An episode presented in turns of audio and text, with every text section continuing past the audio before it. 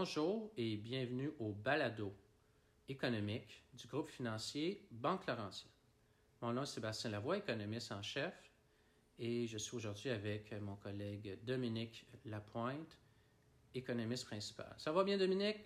Ça va, toi? Ça va très bien. L'été se passe bien de ton côté? Ça va très bien. Good. Il me semble qu'on on est dans un moment de reprise économique vigoureuse. Il semble que ça va bien dans l'économie. Mhm. Euh, est-ce que tu peux nous décrire où est-ce qu'on en est exactement en ce moment? Ah, C'est une bonne question, Dominique, de, de débuter par la reprise estivale. Ah, Déjà aux États-Unis, on a eu des statistiques euh, récemment qui confirmaient que l'économie américaine était revenue à son niveau de pré-pandémie. Euh, Ce n'est pas le cas encore ici au Québec puis au Canada, mais ça s'en vient très bien. C'est une question de quelques mois. Évidemment, les consommateurs mènent le bal. Euh, compte tenu des ventes au détail qui sont euh, très vigoureuses, les ménages ont accumulé de l'épargne euh, durant la pandémie, surtout l'an dernier. Et là, on assiste à une réorientation des dépenses vers les services. Après, évidemment, que les, les biens ont, mené le bal au cours des derniers trimestres, compte tenu des restrictions qui faisaient en sorte que l'argent était dépensé un peu dans les, les mêmes secteurs d'activité. Donc, vaccination est vraiment la clé dans cette reprise vigoureuse. Donc, ça redore la confiance euh, des consommateurs, mais également la confiance des entreprises. Et ça, c'est la prochaine étape euh, qui euh, rend les gens beaucoup plus confiants au niveau de la teneur de, la reprise, mais également sa, sa longitude. Donc, les intentions d'investissement des entreprises sont très élevées, mais on remarque quand même des contraintes au niveau des pénuries de main-d'œuvre, surtout dans les services. Donc, somme toute, les marchés financiers sont très euh, convaincus que l'économie, selon euh, une- sur la base de- du PIB réel, euh, va, va bien se comporter au cours des, des prochains mois et de la prochaine année. Mais euh, pour ce qui est de l'inflation, c'est tout à fait une autre euh, paire de manches, essentiellement. Beaucoup plus d'incertitudes. Et Dominique, j'aimerais que tu nous entretiennes à cet effet-là. C'est un, un très bon point parce que l'inflation, en ce moment, est le résultat de la dynamique des dernières, de la dernière année que tu viens Mhm. de décrire. L'inflation est élevée pour trois raisons essentiellement, euh, selon notre équipe. Euh, Le premier, c'est simplement un effet qu'on appelle de base par rapport à l'an dernier, quand l'économie était fermée au mois de mars, avril, mai, les prix ont beaucoup baissé Oui. dans tout, à travers tous les secteurs. Donc, une fois qu'on réouvre, que ce soit les, un peu les biens, ensuite les services, simplement une, une légère remontée crée un- une inflation par rapport à l'an dernier. Ce n'est pas une inflation qui est générée par une activité économique soutenue. L'autre point tu as fait référence, c'est la consommation de certains biens qui a énormément augmenté, surtout dans tout ce qui a trait à l'immobilier, la rénovation, les voitures, tout ce qui s'achète qui est durable. Il y a une pénurie, les gens veulent en acheter plus, il y a des problèmes de production, ça crée de l'inflation là. Le troisième point, c'est, et c'est surtout aux États-Unis qu'on voit ça en ce moment, moins au Canada, une certaine normalisation du prix des services qui étaient fermés, ce qui est lié au voyage, au loisir. C'était fermé, les prix étaient très bas. Maintenant, il y a une- un rattrapage rapide qui est en train d'arriver et ça fait monter l'inflation. Dans les trois cas que j'ai mentionnés, ce sont des effets qu'une fois que l'économie va se rebalancer entre les biens et les services, que les programmes gouvernementaux de soutien vont, vont se terminer, l'effet sur l'inflation devrait diminuer graduellement. On ne parle pas de diminuer sur un horizon de six mois, mais on parle sur un horizon de deux ans de revenir à une inflation qui est plus modérée, ce qui fait qu'on n'aura on pas obligé de prendre des mesures drastiques pour euh, freiner l'inflation.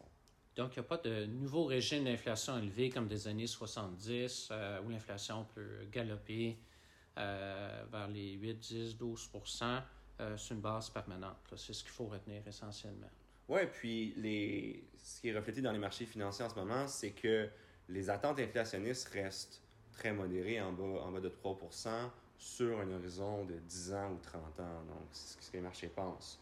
Euh, les marchés, d'ailleurs, sont, sont très positifs, ne sont pas inquiets de l'inflation. C'est vrai. Euh, on se demande toujours pourquoi ça continue à monter quand tous les secteurs atteignent, atteignent des records. Je pense qu'une vue de, de ma- sur le marché des actions que j'aime bien, c'est celle de Peter Berzin à BCA qui parle que quand il n'y a pas de récession à court terme qui s'en vient, les marchés boursiers vont continuer à monter.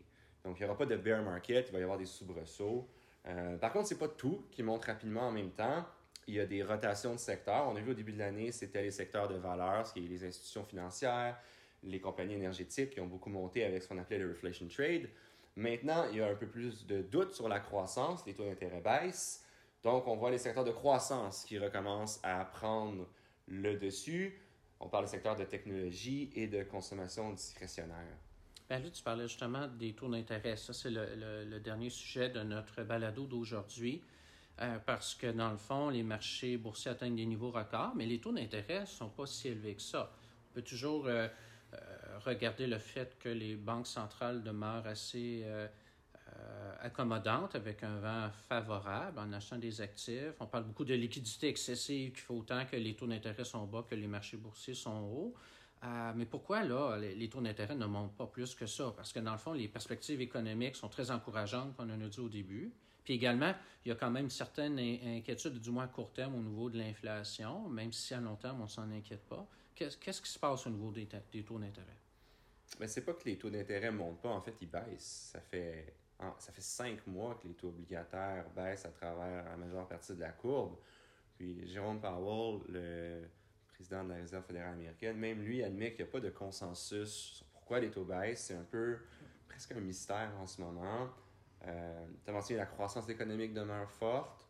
Euh, la pandémie est encore sur une pente descendante en assumant que les gens vont se faire vacciner. Donc, pourquoi il y a cette hésitation-là? Euh, une raison qu'on trouve pertinente, c'est que probablement une exagération, une anticipation trop rapide des plans de dépenses gouvernementales aux États-Unis au début de l'année qui a fait beaucoup mhm. monter les taux très rapidement.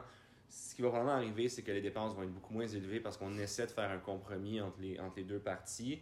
PIB potentiel moins élevé à long terme. Mhm. Et euh, l'autre explication à court terme, c'est que le variant Delta du coronavirus empêche une reprise dans les marchés émergents, puis on l'a mentionné brièvement auparavant, euh, va venir menacer la reprise en Amérique du Nord.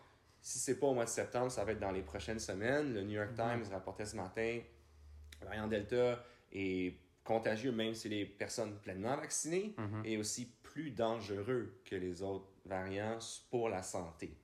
Il y a d'autres explications sur pourquoi les taux d'intérêt baissent. Euh, est-ce que la Réserve fédérale pourrait devenir trop contraignante rapidement pour venir freiner l'inflation? Des facteurs techniques.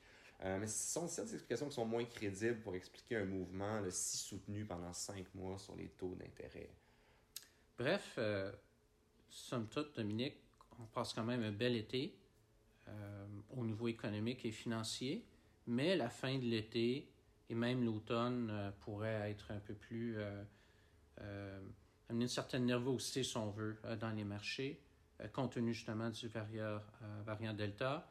Également, c'est la fin des programmes gouvernementaux à Ottawa, fin septembre. On va voir de quel type de transition à ce moment-là va avoir lieu pour plusieurs entreprises qui ont besoin de soutien parce que l'économie, oui, elle est plus ouvert qu'avant, mais il y a quand même des restrictions qui limitent, si on veut, la, capacité d'offrir des services euh, même des biens dans certains cas. Donc, euh, euh, on verra bien la suite des choses. Il faut demeurer prudent dans le contexte, autant au niveau de ses actifs financiers qu'au niveau de sa santé. Et là-dessus, on conclut notre balado. Dominique, je te remercie énormément encore une fois pour tes éclaircissements. Merci. Alors voilà ce qui complète. J'espère que ça vous a plu. Euh, et euh, on vous dit à la prochaine pour un autre balado économique du groupe financier Banque Laurentienne.